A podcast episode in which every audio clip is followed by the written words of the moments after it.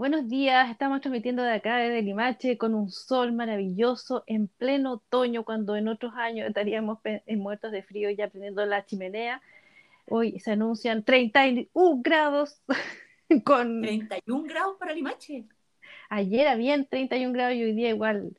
O sea, les explico en la, el, claro, en la actitud en la que estoy yo, eh, dispuesta para recibir el día de hoy. Ya imaginándome que voy a tener que andar con chor y polera. Ya, pero como hasta las 4 de la tarde, porque a las 5 se pone frío y hay que ponerse chaleco y al llegar se prende la estufa, por lo menos acá en Santiago. Sí, eso estaba pasando, pero ayer era así como día de verano, en que era como que rogabas porque bajara el sol y llegara esa, esa como cadencia que viene después en el verano hacia el anochecer, que es tan rico que es como que todavía hay aire tibio y, puedes andar ahí. Sí, estaba así. ¿Pero ustedes tienen un incendio ya? ¿No, será por eso también? ¿O ya se apagó? No, sí, ah, lo, se había eh, prendido otra vez y mm, nuevos focos, pero ahora parece que ya lo habían, estaban apagando hacia, ah, la, hacia el sector de Coyihuaypo, Yuyiu hacia arriba. Bueno, que se conecta por en Santiago, también hay sol, pero hace frío está lado. De hecho, yo ando con un chaleco que me puse especialmente el chaleco de la Nelly Meruane, que me lo heredó, que se murió ella hace un par de años y que es tía, la Nelly Meruane. Ah, sí. Actriz, feminista. Juan Carlos Vistoto. El Vistoto después entonces nos dijo que escogiéramos ropa de la Nelly porque tenía un montón de ropa y yo me quedé con un chalequito verde de hilo muy lindo que eh, me recuerda a la Nelly, que era muy simpática, eh, y, que, y que me heredó y que nunca pensé que de la Nelly Beruani yo iba a tener un chaleco de ella personal. Así que yo estoy abrigadita con un chaleco. Y hoy día vamos a hablar oh, sobre... Pero que déjame decirte algo, es que como tú viviste en Venezuela y, no había cable, entonces no veías, pero la Nelly Meruane con el Juan Carlos Vistoto eran así como un eh, dúo, matrimonio eh, de, dos actores de la generación del, de, Julio Jung, de, mm, de, Don Pío, ¿cómo se llama? De Andrés Rillón y todos ellos, que eran tan chistosos, eh, realmente hacían los sábados, porque también hacían como unos, unas cápsulas de humor. ¿De radioteatro? Eh, también, no, pero de humor en el, en el sábado gigante. sí, eh, a mí me encantaban ellos dos, flacos, altos, los dos, siempre tan... Guapísimos. Distinguidos, sí. Sí, total. Y la Nelly no tuvo hijos, Yo creo que porque no ah. pudo tener, en todo caso. Porque sus hermanas sí tuvieron hijos, po. Sí, pero en todo caso era, ella era prima de mi suegra, pero eran súper amigas y era eh, súper buena banda la Nelly, era súper simpática. Yo la conocí en los últimos años, pero era muy simpática. Y Juan Carlos Vistoto también lo seguimos viendo de vez en cuando. Así que si escuchan nuestro podcast. Ah, él está vivo. Sí, Juan Carlos está vivo, sí, era más joven que ella. Es más joven que ella. Ella nació en 1927. y con un marido más joven.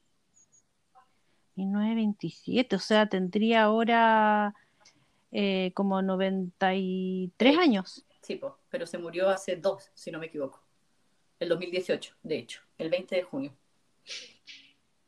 Lo estoy viendo aquí en mm. Instagram. O sea, no, no, no, mentira, en, Internet.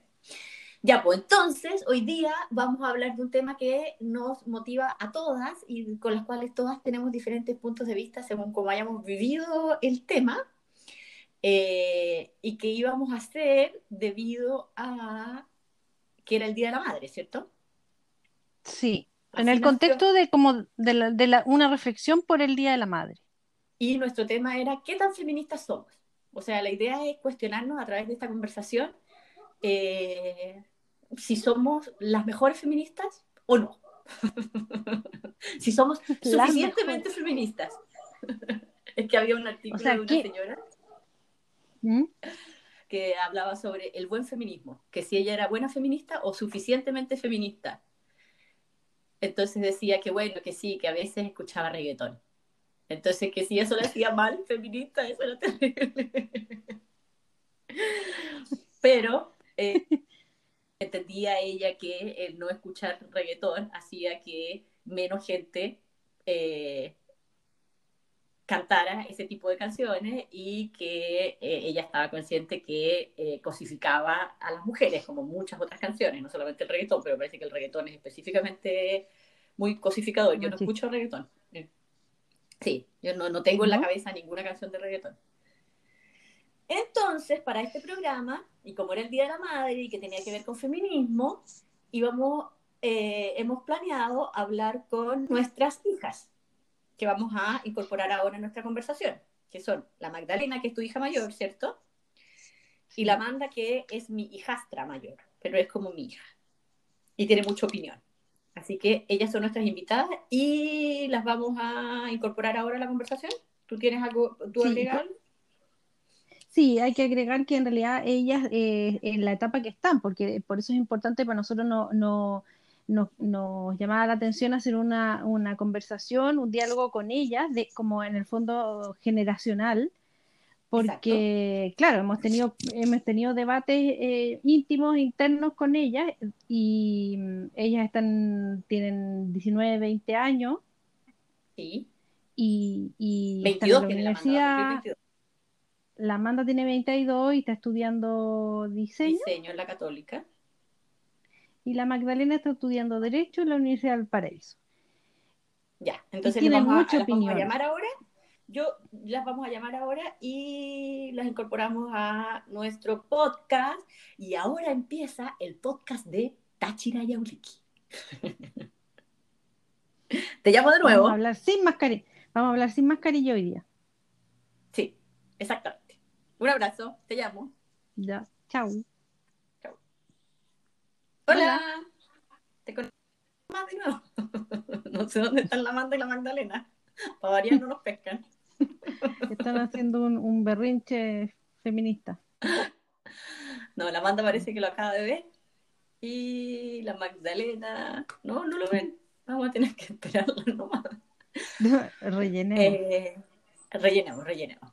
Eh, además de esa cosa que, del tema que yo te decía que no teníamos presentación de nuestro podcast, estaba escuchando otra, a estas otras podcasts. Hay unas españolas que son muy divertidas, que son dos actrices, pero son totalmente escandalosas. Yo decía, igual, puede, igual es mucho más entretenido hacer un podcast con un acento distinto, porque las españolas hablan como así, ¿cierto? Y tienen todo, y cojones, y no sé qué. Entonces, igual es como más. Y me flipa. Y me, me flipa, todo me flipa. Y claro, entonces. y nosotros hablamos como. Colombianas hablan muy bien. Claro, con ese acento colombiano que a mí me gusta y que es ahí, discúlpeme usted, pero es que usted no tiene la razón. Le voy a decir una cosa. Ah, igual podríamos hablar así, ¿o no? Hola. Podríamos hacer un podcast. Está la Magdalena. Hola, Magdalena. Hola. Hola. No entiendo, ¿están grabando? Escuchando? Sí. Ah. Estamos grabando. ¿Cómo estás, Magdalena? ¿Te quieres presentar? Fuiste la primera invitada en llegar, te estábamos esperando. ¿Por qué te tardaste tanto? Es que no lograba conectarme, no me funcionaba. Ah, ¿y dónde ah, estás tú? Estoy en mi escritorio en la casa de mi papá, en Valparaíso. Eh, ¿Cómo está Valparaíso? ¿Qué clima tiene? Eh, muy soleado y me estoy quemando la espalda en este momento. Estás al sol. Ella ve el mar. Yo no veo el mar hace un mes y medio. Sí, el mar está. Está muy bonito. ¿Está muy bonito? Sí. Qué bueno. ¿Y se ve el mar desde tu ventana? Sí. Hay tres barcos.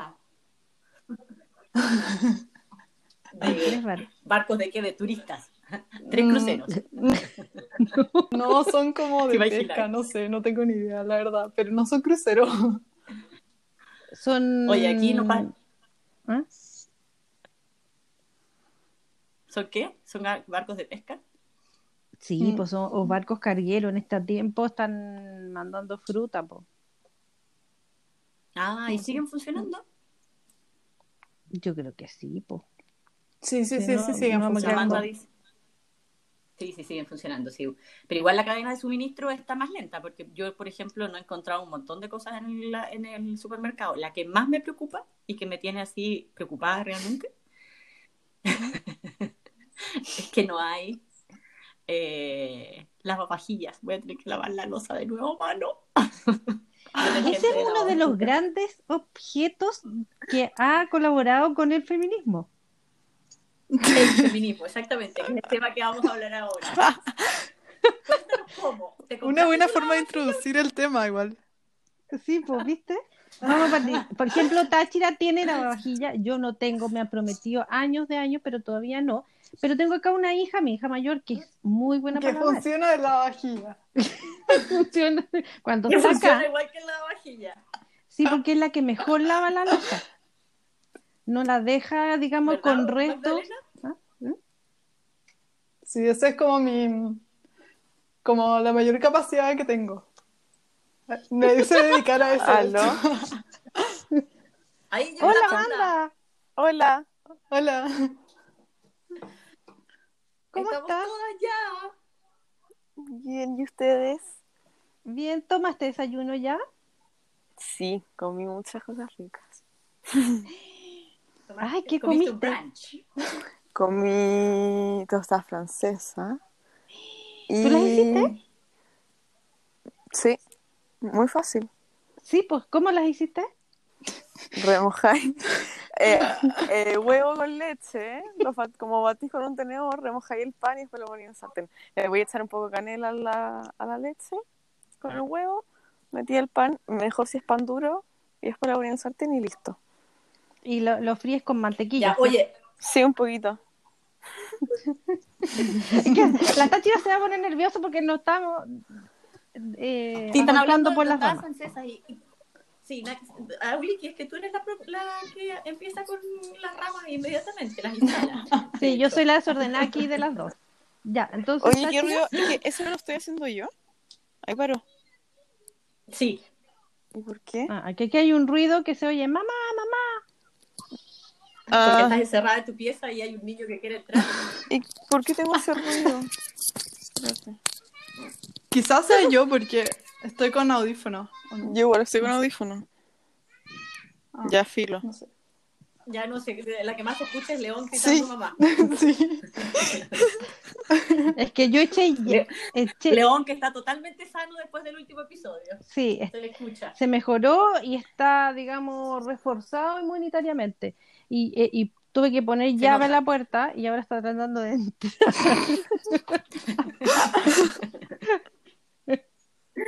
Bueno, ya vamos al tema, porque si no, después nos vamos por las ramas. Hoy día invitamos a Magdalena y a, y a la Amanda, que ya la presentamos nosotros porque hicimos como un capítulo de presentación. Y eh, ya saben que son nuestras hijas. La Amanda es mi casi hija. Y que, y que vamos a hablar sobre feminismo. Quisimos hablar antes con nuestras madres, pero nuestras madres son más rebeldes que ustedes y no No lo pescaron, yo lo encontraba muy bueno. Así que no hemos grabado ese capítulo todavía. Ah, pucha. Auliti anda a ver a, a Sí. León, porque si no, no vamos a poder grabar. Después podéis cortar esta parte. No, te creo que te la más. Oye, pero ¿qué era todo el ruido? Ahí, lo escucho. Sí, es que tuve que abrir, estoy diciendo, pero sí, sigan eh, conversando. A ver si me saco lo... Es que ahí estoy como en el... Yo creo que es mejor sin audífonos. Yo- Ahí me escuchan, ¿me escuchan bien? Te escuchamos súper bien. A lo mejor yo creo que es una idea tuya, pero Ah, sí, lo importante No es sé, que, que tú me- nos escuches peor- a nosotras. La que peor se escucha es la Auliki. ¿En serio? En serio, porque tenés como unos ruidos raros. Ya. La- Vamos a hablar de feminismo. De feminismo. Me encanta. Tiene que ver con. el- nosotros queríamos contrastar, y lo, esperamos poder lograrlo, eh, el punto de vista feminista con ustedes, que son eh, de 20 y 22 años. ¿20 años tenés tú, Magdalena? Igual que yo, según yo, ¿no? Magda. No, vamos a tener que hacer esto de nuevo porque se está escuchando mal. Ya queda con entonces. Nada, Magdalena tiene 19. 19. Yo juraba que teníamos la misma edad. No, la Amanda tiene 22 y 21 la tengo todavía, tiene no me 19, entonces. La Magda cumple 20 te en julio. Y la, la Amanda cumple 22 en junio. Sí, también. Así que casi, las casi. Pero ya son. Hemos estado preparando el tema y lo que creemos nosotras con la Uliki que hemos hablado es que nosotros somos mucho menos feministas que ustedes, o no, vamos a ver, y ustedes son, pero somos mucho más feministas que nuestras mamás. Ahora, ustedes son mucho menos feministas que sus hermanas menores. Puede ser. Entonces, puede ser. Entonces, si es así, ¿hasta dónde vamos a llegar? ¿Al feminismo total? Quizás. Eh, ¿A la eliminación de los hombres? No, no, no. Ninguna de nosotros quiere eliminar a los hombres. A todas nos gustan. Igual a veces sí. Eh, pero... ¿Quién dijo eso? Amanda. Sí. Se nota que el Benja no escucha nuestro. Ah, ¿tienes pololo, Sí. Amanda? Sí. Ah, ¿hace cuánto? Hace dos años. Mucho tiempo. Ah, Mucho Y a sí. veces lo que- ¿Y ustedes y a veces- feministas? ¿Cómo? ¿Tú te consideras feminista, Amanda? Obvio. ¿Y ustedes? ¿Por qué? ¿Y Por- cómo crees tú que eres feminista? ¿Por qué eres feminista? Porque creo que los hombres y las mujeres tienen que tener los mismos derechos y oportunidades. po.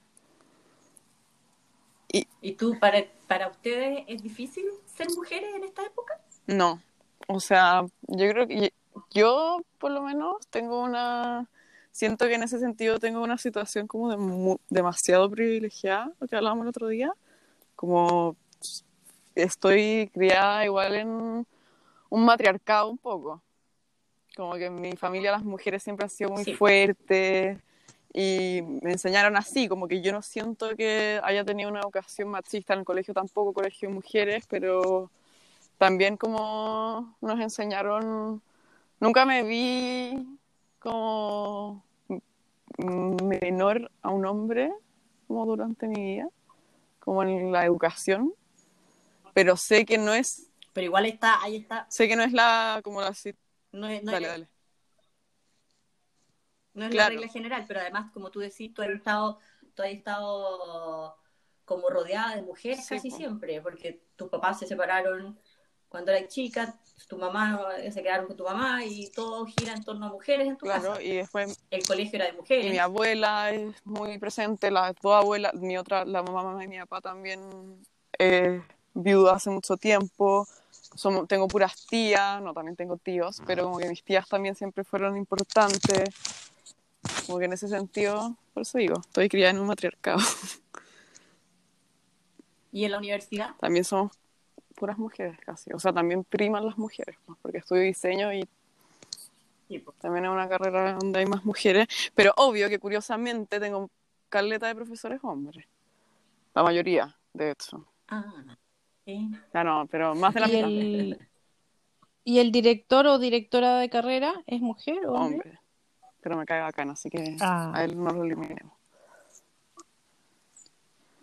Ya, ¿y tú, crees y, y tú crees que qué cosas tenemos que cambiar? Porque tú eres feminista y el feminismo se eh, describe... Se, ¿Me escuchan? se- Sí, ahora sí.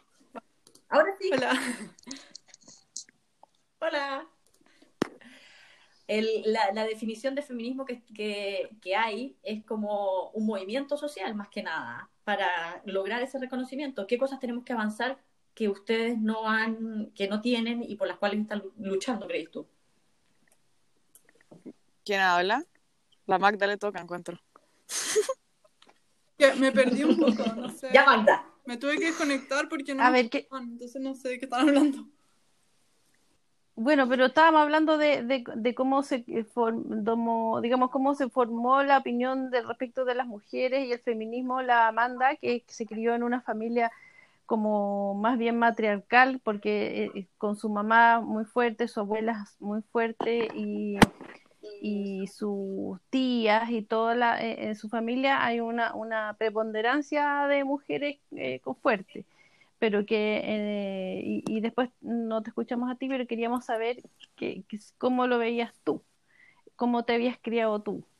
Ah, sí, yo también creo que yo también estaba muy rodeada de, de mujeres en general. Y nunca me he sentido como en una situación tan clara de, de machismo como fuerte, se podría decir. Pero, pero obviamente sí como eh, cosas del día a día, como pero no en una como familia patriarcal, se podría decir, excepto si es que se podría decir en quizás la familia paterna, podría decirse que hay un poco más de como con mi abuela, que sí. Ah, sí, mi abuelo es terrible. ¿En qué Bueno, yo no tengo, ¿Por qué? no mi abuelo, porque mi abuelo de esa parte se murió como cuando yo tenía un año, pero mi, mi abuela tiene como una crianza como súper católica y eso. Claro. ¿Y tu abuela, Amanda? Mi abuela, las dos son bacanes.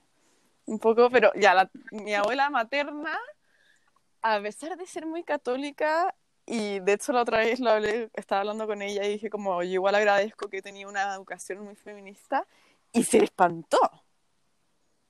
Ella. Sí, me dijo como, no feminista, como... Y yo, pero Tati, le expliqué como, Tati, feminismo e- no es como lo contrario a machismo, es la igualdad. Y la Tati como, "Mm, ya. Ya.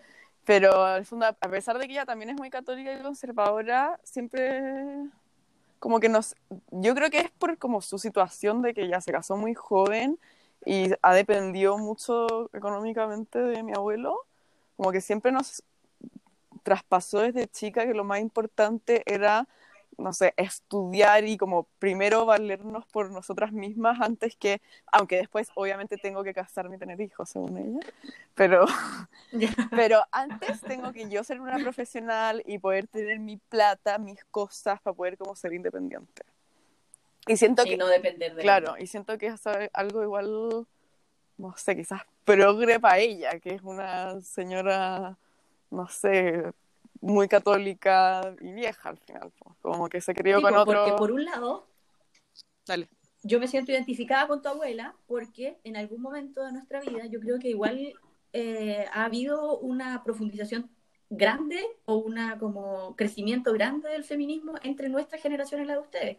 Porque yo hasta hace muy poco, y lo he hablado contigo y con la Uliki también, sentía que si yo me autodenominaba como feminista, era como similar a, a feminazi, que era malo, ¿cachai? Entonces, a- eso también le pasa a tu abuela seguramente, Claro, porque socialmente está mal mirado, es como ser guerrillera, claro. como, pero es un estereotipo que pone, que es masculino, creo yo. Sí, Y, y recién, Sí, pues hace muy poco, como que me siento orgullosa de decir, sí, soy feminista. Claro, como que yo creo que últimamente también el movimiento se ha... mm, como, sí, y como puesto, no sé, no es la palabra, pero como más de moda, por decir. Como ya es visto como algo bueno y algo como que deberíais ser. O sea, sí, Sí. Como siento que dale, dale. ay, Dale, dale. Siento que últimamente como que ha florecido mucho el feminismo, como está mucho más, se puede decir, aceptado, como entre todos. Como Ya, pero no ustedes es no tienen- tan raro como... ¿Qué? ¿Ustedes no tienen ese conflicto con la palabra feminismo? No, Y nunca lo han tenido. mm, yo no, por lo menos.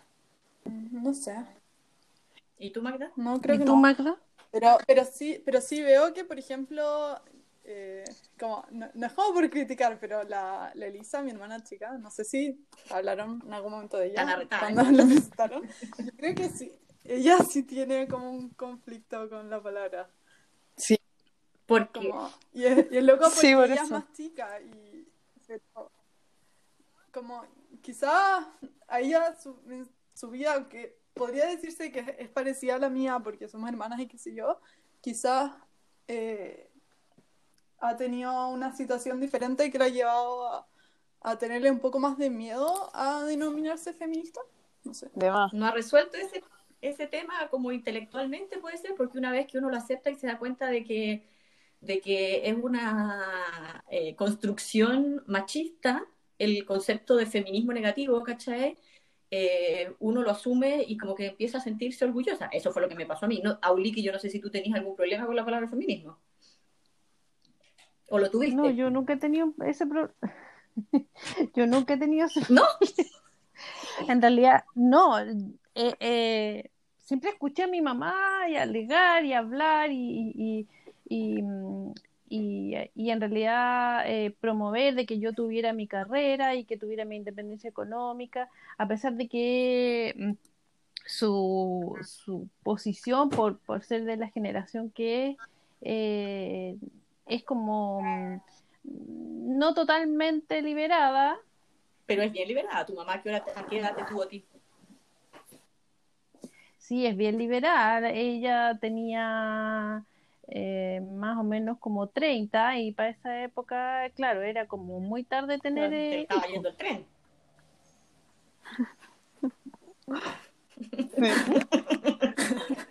¿Qué? Sí, pues viejísima, según yo, para la época, ¿o ¿no? Sí, pues se le estaba yendo el tren. Como O se sea, antes. Sí, pues la, la Tati, mi abuela, cuando tenía mi edad, tenía tres hijos y vivía sola en Punta Arenas. Y tres a los guaguas. 22 años tenía tres Sí. hijos. Sí, Bueno, tres guaguas. ¿Y a qué edad tuvo la A los 20. No, a los 21 ya tenía las tres guaguas. Ya, pues ese- esa es otra de las Imagínate relaciones que nosotros queremos hacer con el feminismo.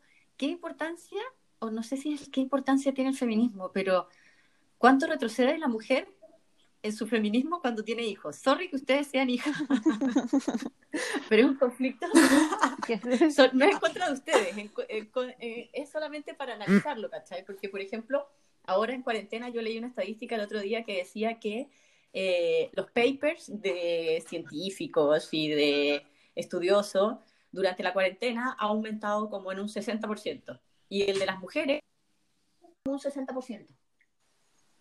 Brigio. Yo creo que tiene que ver como con que seguimos con una como construcción patria- patriarcal del como de todo, porque Ay, espera, es que mi mamá me está escribiendo y me confundo. Me perdí. Es que le estoy diciendo porque no sé si es ella y me tinga que es ella que le suena como la vibración del, de, de que le entra en algún mensaje. Ah, Sí, creo que era Ya yo, que lo saque. ah, ya. Pero, Pero no se escucha aquí donde estamos pero me grabando. confunde que me escriba mientras estoy hablando. Bueno, filo. Me perdí. Pero estabas diciendo que, que, que, que el, Los hijos. la, Los hijos. los hijos. Ah, claro, como que sigue siendo eh, como una tarea muy como de la mujer y muy poco como distribuida, se podría decir. Y como entonces eh, todavía, aunque creo que como vamos en, como en ese camino, no está como totalmente eh, como bien repartida la, la pega como de los hijos. Entonces, ¿Ese es el enclave machista? obviamente, Los, ¿Qué? los hijos son como el enclave machista que hay que romper en este momento y hacer que los hombres también se hagan cargo de los hijos dentro de la casa. claro. Sí, yo creo que el- esa. Ay. Me, Ay, me ¿qué? estoy- me escucho, me escuchaba como a mí misma ya, ay sí. Em, ya se me olvidó lo que decía. No, los hijos. Estamos ¿De hablando los de los hijos? hijos. Ay, que sí, yo creo que tiene todo que ver con lo que dice la Maita, como es, yo creo que es casi uno de los, no sé si decirlo problema, pero de los temas más importantes, o sea, la, la brecha salarial se explica en gran parte por eso, porque las mujeres como deciden muchas veces no avanzar, por ejemplo, en su carrera profesional porque se tienen que hacer, como prefieren estar más en la casa con los hijos, no sé qué, pero los hombres no, no lo hacen por igual- de igual manera, ¿cachai? Entonces hace que al final tengáis un, la mitad de la sociedad que se quede como más estancada por culpa de que los buenos no se quieren hacer cargo nomás. ¿Y ustedes quieren tener hijos? Mm, No. No.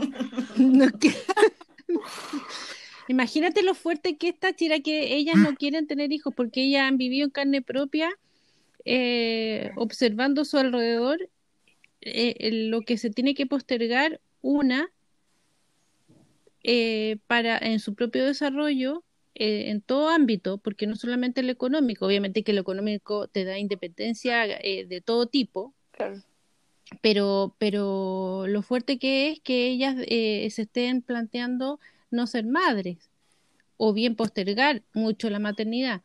Es que más que yo creo que más que verlo como no, es como tener la opción, como no verlo, que igual yo en ese punto tú siento ahí sí fui un poco grabada por el machismo, por decir, cuando chica sí pensaba como siempre mi fin era como casarme y pensar en mi matrimonio y mis hijos, como juegos de cuántos hijos vaya a tener todo el rato.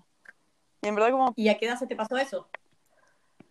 Mm, no sé, pero no tan, no tan grande tampoco. Hace harto tiempo. Bastante. Pero es como porque. ¿Y tú, Magda?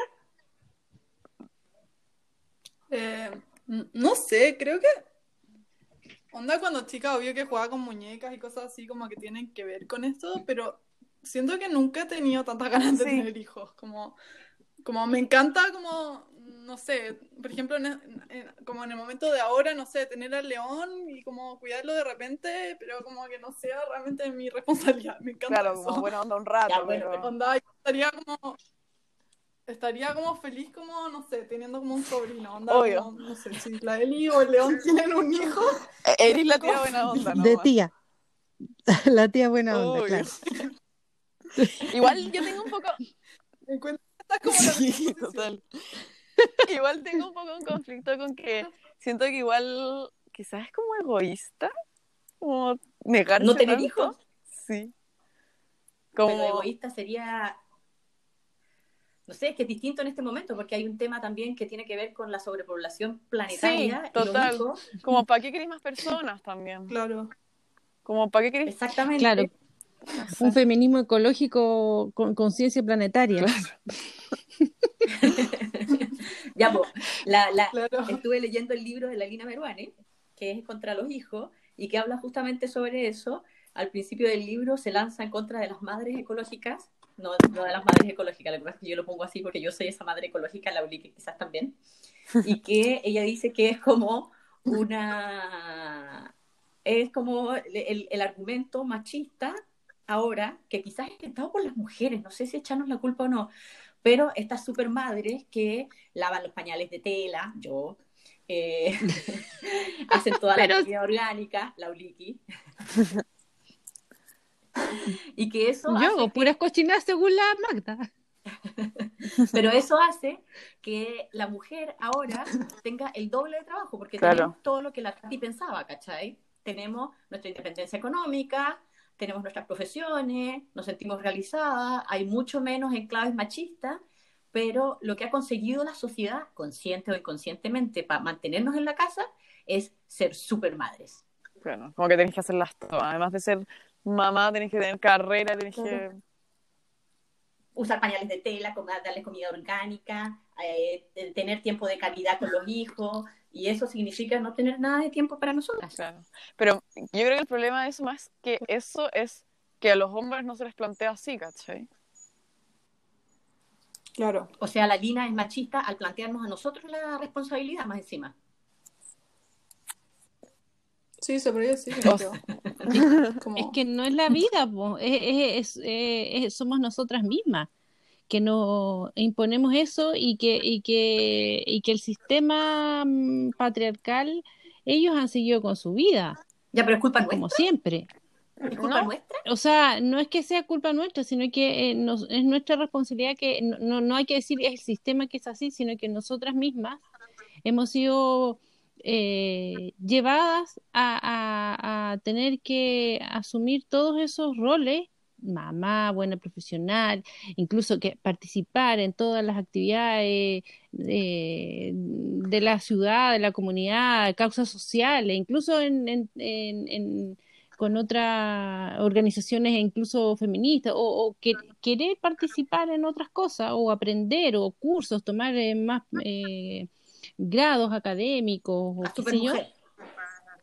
Claro, y, y, y, y súmale ahora último también ser emprendedora, o sea, ser emprendedora, mamá y, y, y todo lo que además participan mucho en, en todo, es como mm, demasiado, demasiada carga mental Sí. para la mujer y, y yo creo que eso es lo que han resentido en las generaciones de como la Amanda o la Magdalena y, y, y, y no creo que sea ser egoísta que ellas, eh, o sea, de no querer tener hijos. De hecho, pienso que esa sensación del egoísmo es, es justamente donde radica el, el patriarcado, porque es eh, esa culpa de que tenemos que hacerlo todo bien. Claro. Y además, eh, eh, no querer tener hijos Es como malo. casi un, claro, una afrenta a la, a- casi a la continuidad de la humanidad. Claro. sí. Pero eso continúa, ¿ustedes sienten ese peso, Amanda, Magdalena? Porque nosotros lo senti nosotras lo sentíamos, ¿ustedes lo sienten? No, o sea, no es como el, no siento como culpa, pero a veces digo como, como que al final mi razón para no tener hijos, en verdad, como ya, te podría decir que obvio ya no quiero traer más gente al mundo porque no creo que el, que el mundo necesita más gente, pero en verdad la razón es porque me dan lata, como no me gustan las guaguas, no me quiero hacer cargo de una guagua, como, no, no me interesa nomás, y filo. Y creo que como no sentir culpa por eso, o sea, sentir lo que decía la Oliki, no lo había pensado así, pero como al final si sentís culpa por eso es totalmente el machismo hueveándote. Perdón. Sí. ¿Y tú, Magda, por favor? Amarilla, amarilla. Como. No, la verdad que pienso como más o menos lo mismo. Como. No. Ya, pero tú, Como que nunca he tenido sentido como culpa por no querer tener hijos y como. se nos va. Porque- No lo escucho. No sé, no sé. De nuevo, Magda. Yo la escucho, habla Sí, nomás, Magda. escucho. Ah, ya. Em, Ay, que me pierdo. Sorry. ¿Eres hija de la de la culpa de Es que tengo como muchas cosas alrededor, voy a como ordenar un poco porque empiezo como a leer, tengo como, estaba estudiando, entonces me empiezo como a leer con mi apunte y no sé. No estás hablando solo con Magdalena, ta- sí, no está solo, está preocupada de, de sus cosas, ¿ves? Muy no bien, sientas Magdalena. culpa, Magdalena, por esta. Perdón, ya, es que estoy, estoy ordenando. Ya vamos a rellenar mientras tanto. Mira, la Lina dice, la Lina Meruane en su libro Contra los hijos, que fue súper polémico, Me tinca bueno. dice además que es buenísimo, te lo voy a prestar. Él dice que eh, no solamente los hombres te- y la sociedad te, te obligan a esto de repensar y, o- y tener la culpa o, o- o analizar esa culpa de no tener hijos y no dar al mundo y no ser súper generosa y abnegada como madre y qué sé yo. Y cumplir Sino tu que- destino biológico. Exactamente. Eh, sino que también hay una policía, que son las otras madres, que yo las entiendo, porque yo también soy madre, que nos sentimos como, ¿cómo no vas a tener hijos? Que somos nosotras las más heavy con las mujeres que no quieren tener hijos y que esa policía, Total, total. ¿sí o no? Sí. Claro. Como que Y, y el cómo no vaya a querer tener hijos Sí. viene siempre de una mujer. En mi... siempre es una mujer, Sí. pero, pero eh, ustedes no sienten eso todavía porque ninguna de sus amigas todavía tiene hijas. Claro. ¿Puede ser? Pero igual, no sé si a la Amanda le ha pasado, pero yo tengo como am- amigas que quizás no es como lo único que quieren en su vida, pero, pero sí se plantean tener hijas, no es como que... Sí. eh, No, todo yo tengo una amiga que tiene hijos, onda, como- su por fin en la vida es eso, como su sueño siempre es como quiero tener guagua. Y, y según yo no es que sea No. como menos feminista ni nada, simplemente como diferentes como formas de plantearse la vida. Sí. Y yo creo que está el tema es bien, como que tengáis la opción, que, que tengáis la opción realmente, porque quizá, pucha, esta amiga mía que solo quiere tener guaguas, en verdad es porque siempre se lo han inculcado, nunca se lo ha cuestionado, pero quizás si no viviéramos en una sociedad tan machista, no pensaría igual. Pero ella estudió en el mismo Claro. colegio que tú y tú dices que tu colegio eh, una de las cosas más importantes era como la reivindicación del feminismo y de los derechos de las mujeres. Sí, o sea, ¿A ella no, no le hizo no tan explícito, Pero sí, como que siempre te enseñan, no te enseñaban como que tu final la vaya a ser madre, pero también hay una familia, pucha, también hay muchos otros otros factores. Yo no, yo, yo creo que en su caso ella sí es como su opción por como que genuinamente lo quiere, pero siento que en muchos casos es porque en verdad no, nunca lo viste como, como opción. Y ese es el problema sí. con la maternidad y el machismo, yo creo. ¿Y a, las a los hombres de su generación, ustedes cómo lo ven con respecto a este tema? ¿Han avanzado ellos o es lento el proceso por ese lado? Es que como, como- como que yo siento que los hombres están como... No se cuestionan nada. Muy cómodos. Sí, porque, porque claro, tampoco he Sí. tenido ni un incentivo a cuestionar, no, ya no todos, obvio que hay algunos que sí, pero en su gran mayoría no se cuestionan nada porque claro, no tienen ni un incentivo, como no, al final si algo no, generalmente, y un- o sea, es una lata que sea así, pero es así, como que si algo no te afecta directamente, no, como que no haces nada para cambiarlo al final, porque obvio, sino como que no lo veí. Claro. Como, yo creo que se empiezan a plantear eso cuando están realmente como en la situación, como, no sé, la edad de que como la mina con la que están se puede quedar embarazada o cualquier cosa así, yo creo que recién se empiezan como Sí. a plantear el tema, pero por lo menos mis amigos, ninguno está como en esa Yo creo postura. que los Pero- míos un pero- poco sí, como que no se- sé. yo los he visto a veces como en conversaciones que se muestran más interesados cuando, no sé, hablamos de aborto o hablamos de feminismo, como que Claro. igual yo he visto algunos más maduros como abiertos a entender. ¿Y les produce algo el- la marcha, por ejemplo, del 8M y todas las mujeres unidas y después como volvemos nosotras de esas marchas? Así que es como, ¡oh! Demasiado. Super mujeres y unidas. Empoderadísima. ¿Dicen algo? ¿Ellos dicen algo? ¿O nosotras? ¿Sí? ¿Se sienten afectados. Mm. de alguna manera? ¿Presionan en cuanto Yo, mis amigos, por lo menos, no. millones de mujeres en las calles pidiendo reivindicación de derechos? ¿Nada? Poco igual. Mucho menos de lo que gustaría. Yo creo que, obvio que, o sea, es de todas maneras algo porque dicen como, "Mm, si hay dos, supongo que tienen la, una capacidad un poco de pensar que si hay dos, no sé cuántos, la cantidad de mujeres en la calle, como que algo, hay- o existe el feminismo, o las mujeres no son iguales que los hombres en esta sociedad. Supongo. Pero, pero no lo escucharon ustedes de ellos, eso. Ay, Yo como, creo que la única persona que ha hablado de esto es como con mi primo, que como tengo este tipo de conversaciones más normalmente, como que según yo la otra gente no, no tanto, y ellos igual como tienen una posición como bastante como aliada, no sé, pero siento que siguen sin realmente entender No mucho cachan. como le Eso falta como caleta. Como que, pero lo bacán es que por lo menos he, he visto en ellos que como sí igual tienen la, como las ganas de entenderlo. Y yo creo que por lo Sí, menos eso ya Yo creo que ese es el más- medio tema, igual como los hombres al final se sienten muy ajenos como al movimiento y también muchas veces como el mismo feminismo los excluye. No digo como que, Claro. como que los hombres deberían ir a la marcha, en cuando encuentro, pero como que si, los, si ellos no entienden ni practican el feminismo, es imposible, no vamos a avanzar nunca. Y es muy, ¿cómo, cómo los incluye al final? Como que es muy difícil encuentro eso. Y es como complicado. Más Pero bien como en tú la dijiste en un ¿no? Sí. ¿Y ustedes qué ven de cosas, de rasgos machistas en sus amigos o pololos o, o pololos de amigas en situaciones así ya concretas, cotidianas?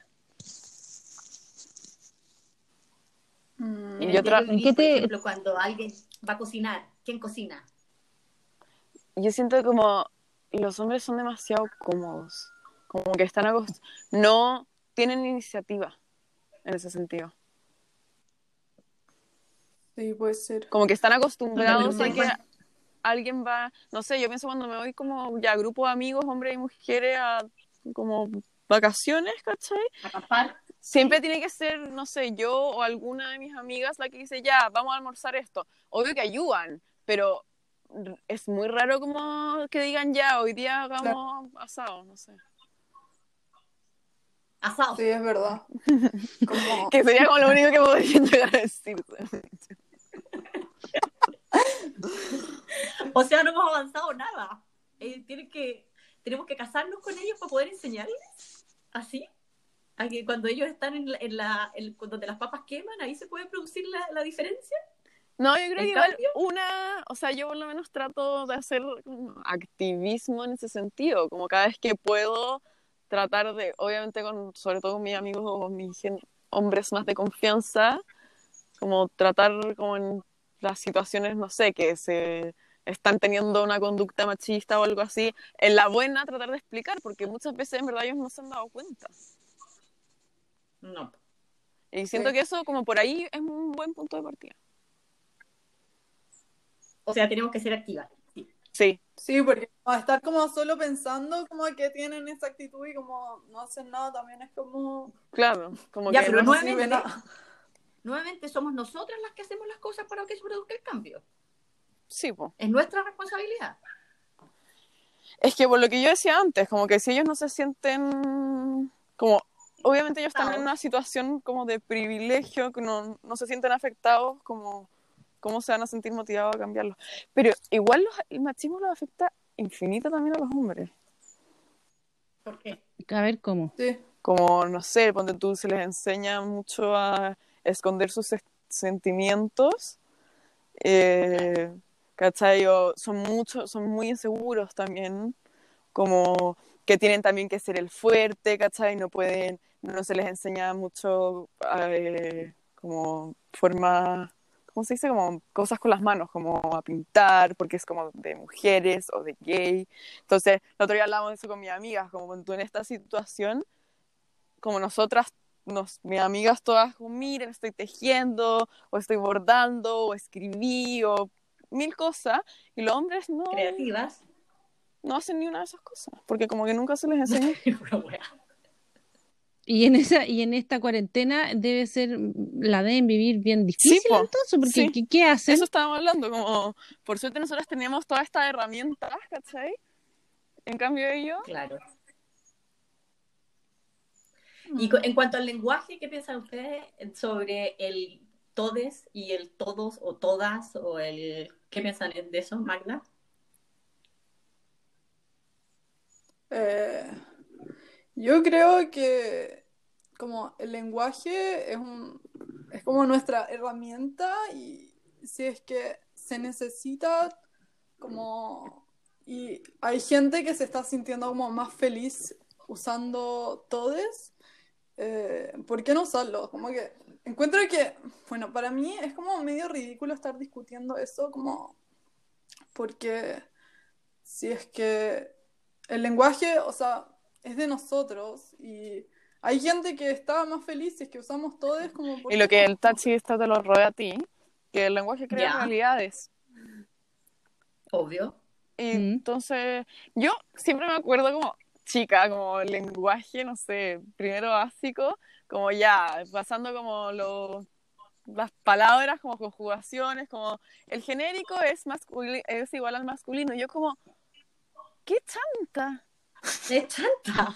Como, ¿por qué esta weá? Como, me- nada que ver, pues ¿por qué? Como, puede Es ser injusto. Claro, como puede ser que hay gente que lo encuentra como, como banal pensarlo, Sí. como en verdad, pero no, obvio que no, como, ¿por qué? Invisibiliza. Sí, invisibiliza totalmente, esa es la palabra, muy bien. Sí, a mí, me, a mí me pasó el otro día cuando mi papá, entrevistamos a mi papá en el podcast y mi papá dijo que él tenía cinco hijos.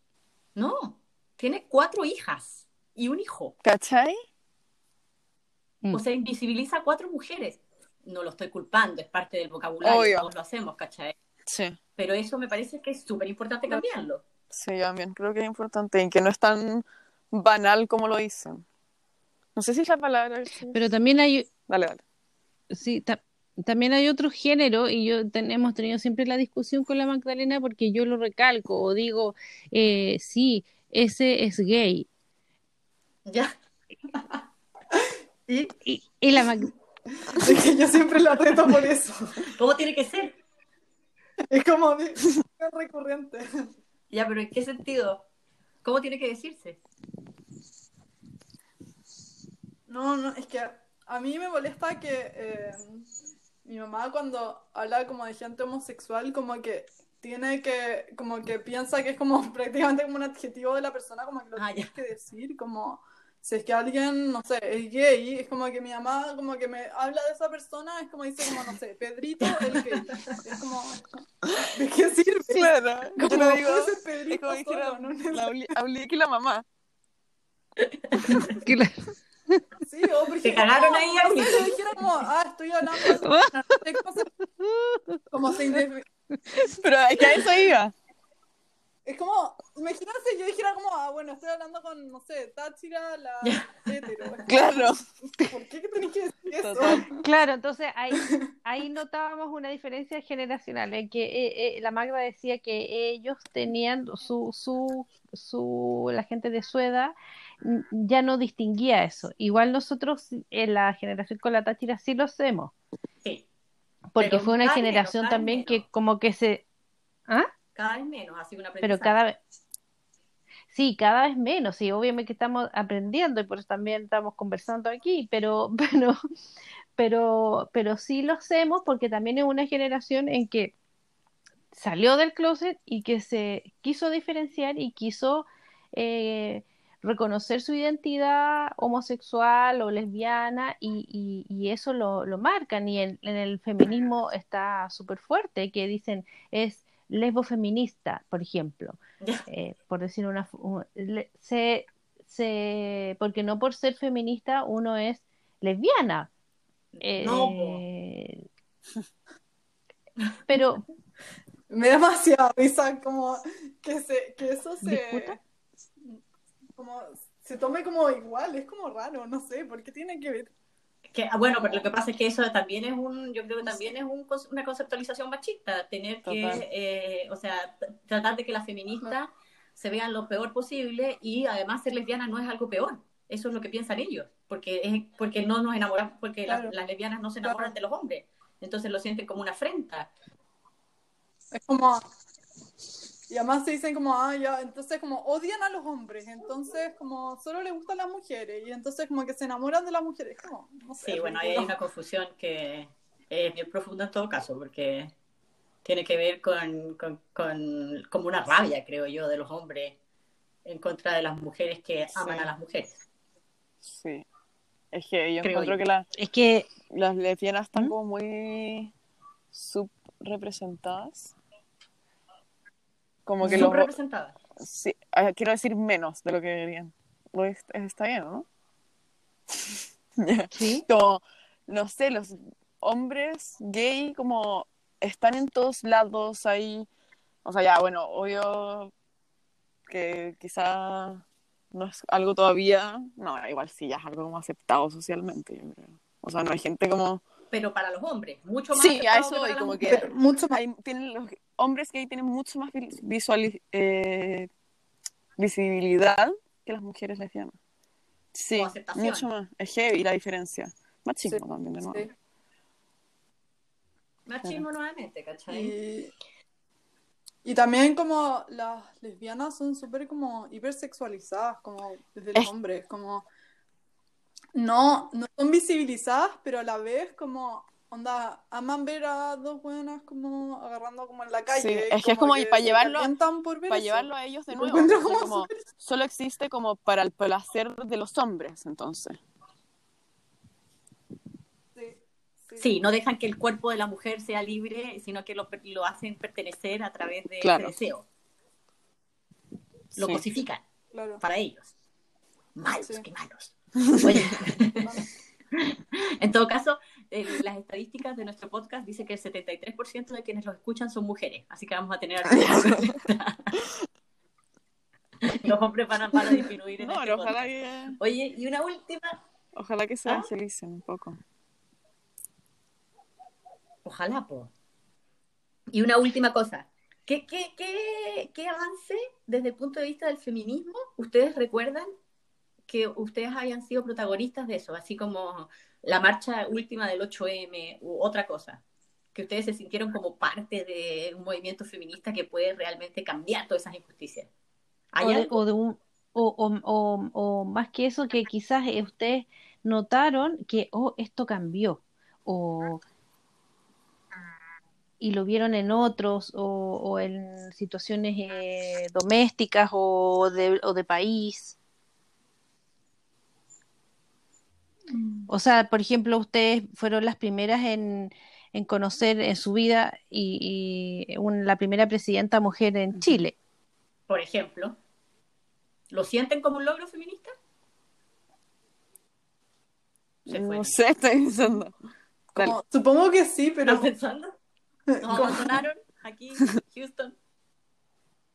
Pero es que como que no sé, como que siento que, que tengo como tan metido, se podría decir, el feminismo como en la cabeza que como que no me doy cuenta mucho. Es como de- debería porque ser, para mí es algo normal, no como algo como, uh, sí, No hay un hito como especial. que no, mm, como que no me doy cuenta, por ejemplo, que, que como que cuando escucho como, oh, Bachelet fue como la primera presidenta, es como, ah, bueno, pero no es como que piense que eso sea algo raro, porque como que para mí es como... Al, tiene que al mismo tiempo no sé. creo que se le como No sé si entiendo. o sea ya obvio que uno se pone feliz por cosas como la paridad en la asamblea constituyente y como que celebramos pero es que que estemos celebrando Sí. cosas que deberían ser así nomás como por ser nomás como uno no debería como celebrar que Ya, hay una presidenta mujer ¿cachai?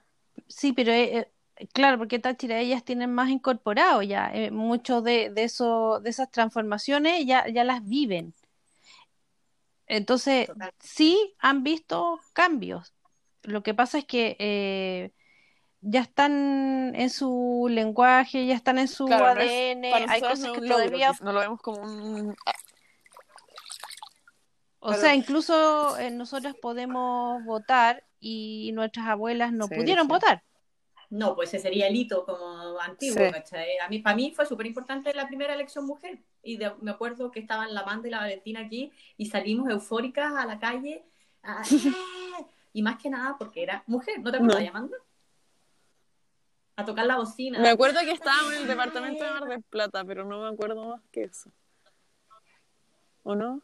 Ah, bueno, salimos. Yo me acuerdo de que, ¿Sí? que, mamá, nosotros nos juntamos como con, con Juan Carlos y todo Sí, eso, ¿no? nosotros, claro, nosotros celebramos en el barrio, y pero también fue como un, así como un clic de salud de mujeres, así con mi amiga Peque. Y, y después cuando hubo un acto que fue una inauguración de los carnavales culturales en Valparaíso, estaba la Bachelet y la Elisa era chica. Y yo estaba tan orgullosa así como me conseguí y me, me, me metí ahí entre el público y, y le pasé a la, a la Elisa eh, en brazos y ella la tomó y me, nos sacamos una foto. Espero que la Elisa se haya impregnado de esa fecha. Sí, sí, sí, sí, sí. Todavía no le sale a flote, pero sí, segura. Sí, yo encuentro origen lo que dijiste tema detrás de, de que la Lisa todavía no lo, no lo tiene tan aceptado. Yo, Pero yo creo que son etapas. Sí, es, es raro porque Hola. se decir que Hola. como- Hola, hola. ¡Un macho! ¡Un macho conversación! Hola. exquisito. Es que hay Hola. leoncito, ya. La Elisa, volvamos. Hola. ¿La Elisa qué? Que estaban hablando de la Elisa. Ya no, pero yo creo que no hay que pelar a la Elisa, perdón. No, no, pero- decir que todas las mujeres tenemos un momento en la vida. Vamos a cancelar el lista. Estaba un momento en la vida en el que nos damos cuenta de la injusticia y en que somos protagonistas Hola. de ese cambio. Ya, León, ándate. Ve, esto, esto es un ejemplo, pero cotidiano, de que el espacio eh, o, o lo que está haciendo la mamá, la mujer, es siempre como compartido, abierto y, y- y- y con un libre disposición de parte de todos los miembros de la familia para ser interrumpidos. Chucha. Exactamente. No así, no así del, de la figura Claro. masculina, que es como el papá está trabajando, entonces nadie lo molesta. Y no En lo cambio molesta. yo, claro, porque está como eh, ya en su, en su célula, están, como ese respeto que, que, que ha sido transmitido, que ha sido observado, que es reflejo en la sociedad. En cambio, eh, con una no, es como libre disposición. Sí, verdad. Ahí se, ahí se ve Oye, llevamos 53 minutos de conversación. caleta. Y siento que no hemos concretado nada. N. O sea, como que no hemos dicho nada concreto. No, terrible. Es que es un Pero importa, porque la idea la es muy amplio el tema del feminismo, pero, Sí. Pero podemos seguir la conversación después po, con algunos temas más específicos. Sí, te la encuentro. Ah, yo quería, decir de lo que partió tu pregunta, que al final nunca la hiciste, que es como, ¿qué tan feminista? Como, ustedes son menos feministas que nosotras y la Violeta y la Lisa son más feministas que nosotras. Y es como, creo que tiene mucho que ver, no, qué tan importante es la autodenominación, ¿cachai? Como creo que eso también está como sobrevalorado, como dar lo mismo un poco que tú digas como, sí, soy feminista, que pongáis como en tu, no sé, biografía de Instagram como feminista, como si al final no hacís nada, no, acti- no hacís como activismo al respecto.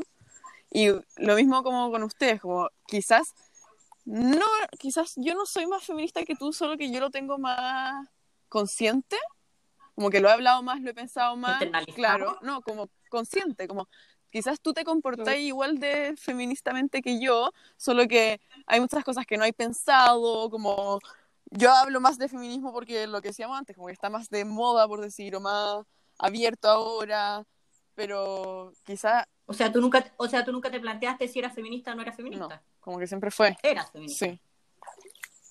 Claro. Claro. Bueno, pero de ahí viene nuestro conflicto. Si nosotros, yo creo, no sé, la Uliki parece que no, pero yo siempre, eh, muchas veces me dije a mí misma que era femenina, no feminista. Me siento pésimo por haber sido así, pero así fue, ¿cachai? Y tenía que ver con la aceptación masculina. Sí. Tiene que ver con cómo te aceptan los hombres Claro. cuando tú te planteas como en una cosa más neutra, más que no rompes huevos Claro. y que eres la, la, la buena mujer, ¿cachai? En todos los sentidos, equilibrada, entonces puede ser buena madre. Y hay un Tranquila. momento en que tú decides lo mismo, quiebro huevos. Soy a mí me da un como fervor brigio, me dan ganas como de salir a quemar cosas, mal. Mal, me pasa eso como que empiezo a leer y es como, me da... Es. Rabia. Sí, pero como fuego, Eh, Sí. ¿cachai? Como... ¿Vieron que son más feministas que nosotros? Sí, puede ser. Pero porque, porque Ahora, lo tenemos sí. más consciente, más internalizado, pero creo que en la práctica, ¿cachai? Como lo que decía mi abuela, como la Tati se espantó cuando le dije eh, que yo, que ella me había educado de manera feminista, pero eso no quita que ella sea feminista, ¿me entendí? Pero yo creo que también igual, no sé, yo por lo menos veo a mi mamá, no sé en ti, Tachira, pero como que, que igual siguen un poco como las prácticas medias machistas, como en la forma de un poco de hacer Claro, como cosas, el- como... En, la, en cómo se organiza. Eh, Estamos a cargo Espera, internamente en la casa. Desahógate nomás, Magdalena. perdón, perdón, es que entró mi papá, me perdí. Espera, eh, Papá, estamos grabando un programa feminista, Sí. ¿ya?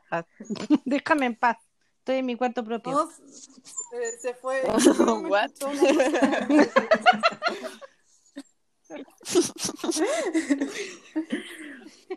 Ya, pero ¿en qué forma? Pero. Ah, eh, que como.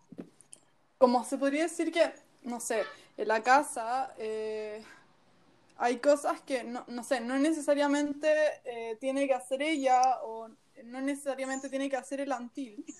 eh, pero como en, como en su forma de, de pensar está metido como el machismo y y no sé, manda al antil, o, la forma de tratar, no sé, al león frente a nosotras, como eh, que yo siempre la reto, como que le celebran mucho como, como esos actos medios como machitos, como de, como, eh, soy fuerte, eh, esas cosas como de, que está bien, porque es niño chico y como que es como su forma de actuar y bla, bla, bla, pero no hay como que celebrarlo, yo creo, porque Profundiza esa, es como lo que, lo, esos conceptos, dices tú. Sí.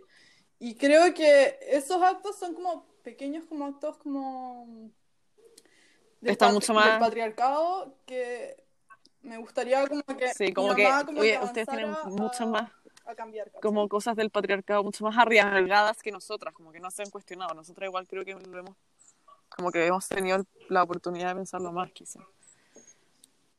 de- no solamente han tenido la oportunidad de pensarlo más, Claro. de igual nosotras, a pesar de todas esas cosas que hacemos, que ordenamos la casa, que psicológicamente tenemos esa carga de qué falta en la casa, qué no falta y no sé qué, eh, ustedes han visto esa conversación y esa conversión de Claro. nosotros, ¿cachai? Entonces también tienen ese ejemplo genético Claro. más eh, desarrollado. Sí, pero, pero también, como, como dicen ellas, que, que veían en la hermana menor, por no decir el nombre, que es reflejo, en el fondo, el espejo de algo que yo también soy, eh, y de las mujeres que la rodean, en que están siempre preocupadas, de, como está diciendo la, la Táchira, de lo doméstico, de que si falta algo, de que voy a de- dejar adelantado esto porque esto otro después me sirve para, para esto, o que preocúpate de que esté abrigado el niño y qué sé yo, o que Sí, pues esas cosas, eh, falta cloro. claro, esas cosas ellas ya lo tienen más internalizado y seguramente su convivencia, que tienen que elegir bien en todo caso con quién se van a casar, porque si son tan feministas tengan cuidado. Eh, Si es Sí. que se casan, Si es que se pero es que casan, si no, es le- no, no es, no es un solo camino. cuando se vayan a Sí. casar, No entendiste nada, Tachi. no entendí nada. No, hasta ahora de conversación. Como ya cuando te con eso. Terminé con eso mal, ¿no? Grabemos otra vez esta parte. Todo esto es para, para eso. Para cambiar esos Vamos a conceptos. tener que grabar otra vez. Sí, yo también creo. No, no, no, pero, Pero es súper bueno. pero es bueno pensar con quién uno va a, a- si es que lo va a hacer, ¿cachai? Formar una vida que pueda ser tan flexible de poder hacer esos cambios internamente, porque se producen dentro Sí. de la casa. Ahora, una de las cosas que a mí más me parece importante dentro del feminismo, que quizás podemos dejar para otra ocasión, es el cuerpo de la mujer, la Ah, cosificación del cuerpo de la mujer y cómo eso hace que suceda la injusticia y la inequidad más profunda, profunda entre el machismo y el feminismo, es que nos matan, po. o sea, a nosotras no, pero a muchas mujeres eh, el hecho de que el hombre piense que el cuerpo de la mujer es una cosa, produce esa cantidad de muertes y femicidios en todo el mundo, ¿cachai? Que es lo más grave. Y violaciones también. Y violaciones. Sí, tuvimos una-. Sí. Sí, tuvimos una, una conversación así muy, muy intelectual el otro día con la Magdalena que está estudiando Derecho porque ella ve, eh, decía que eso también era una forma del patriarcado eh, respecto del cuerpo Sí. como un territorio. Exactamente. Que es el más fuerte, Yo. yo. Porque ¿Cuándo todos los otros uno los puede manejar, conversar, conversar, eh, proponer políticas, ir a marchas y no sé qué. Pero el, el hecho de cambiar mentalmente en los hombres que el cuerpo de la mujer es una cosa que no les pertenece, es uno de los cambios Es que- más, más profundos que yo creo que, que es como la, la pelea que tienen que dar ustedes. Esa es como la pelea de su generación, porque eso sí que es profundamente Sí. arraigado. Claro. Sí, pero era una discusión que teníamos Y- con la Magda por respecto del, del, del aborto. Ah, respecto a lo de mi Sí, profesor. que él, el, el profe decía que él era, claro, era feminista. ¿En dónde- era pro- pero, ¿dónde y estudiáis, todo Magda? eso, pero cuando llega, No, pero mamá, es que eso no tiene que ver, es que eso se refería a otra cosa, como a eh, la forma de plantearlo, no, da lo mismo eso, no, no, no se refería como al acto en sí, simplemente al, como la forma de plantear, era algo totalmente como, no sé, jurídico. sí, pero era, pero era súper importante porque era una visión como ni- eh, liberal respecto de, del territorio de, de que es el cuerpo de la mujer cuando eh, puede o no decidir eh, ¿Qué haces? hacerse un aborto. Porque, porque a- eh, cuando las feministas salían en discusión de que no podían opinar porque ese era el, el cuerpo de la mujer es territorio feminista, o sea, territorio propio, individual, Ya. de decisión, digamos, u- eh, individual, eh, eh, eso es una visión absolutamente liberal. Eso planteaba el profesor. Es que él se refería a como eh, que el- la sociedad como de ahora está el liberalismo muy interno en nosotros, como eh, y, y se veía como en, en ese, en decir que como el cuerpo es de nosotros, o sea, de nosotras tenemos que escoger, como era un era algo como liberalista. Pero más se refería por eh, como el axioma que está detrás de ese planteamiento, no, Ah, ya, ya. no con que no fuera algo real. no sé. Pero justamente, eh, justamente hablar de que el cuerpo de la mujer es un territorio único de nosotros eh, tiene una carga como de- del, de lo- del, del neoliberalismo económico muy fuerte. Entonces ya es cuestionable. Ah, ¿Me, me entiendes, esta chila?